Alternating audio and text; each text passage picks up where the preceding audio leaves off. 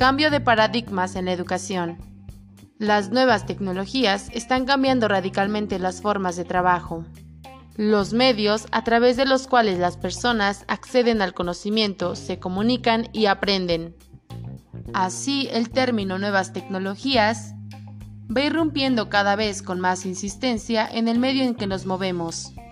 Con frecuencia nos vamos encontrando con este término en campos tan distintos como ingeniería, medicina, educación, diseño, telecomunicaciones e incluso deportes.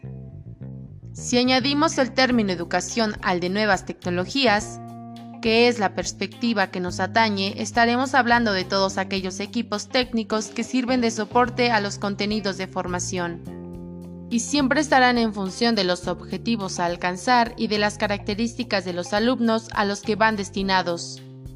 Las nuevas tecnologías son efectivamente herramientas, pero en este caso se trata de herramientas muy potentes.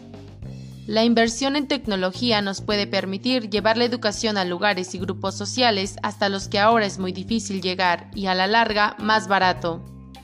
Ello nos va a obligar a replantearnos muchas cosas porque bien utilizadas, las nuevas tecnologías aplicadas a la educación pueden suponer en contra de los que muchos creen un avance fundamental en las relaciones profesor-alumno y alumnos entre sí.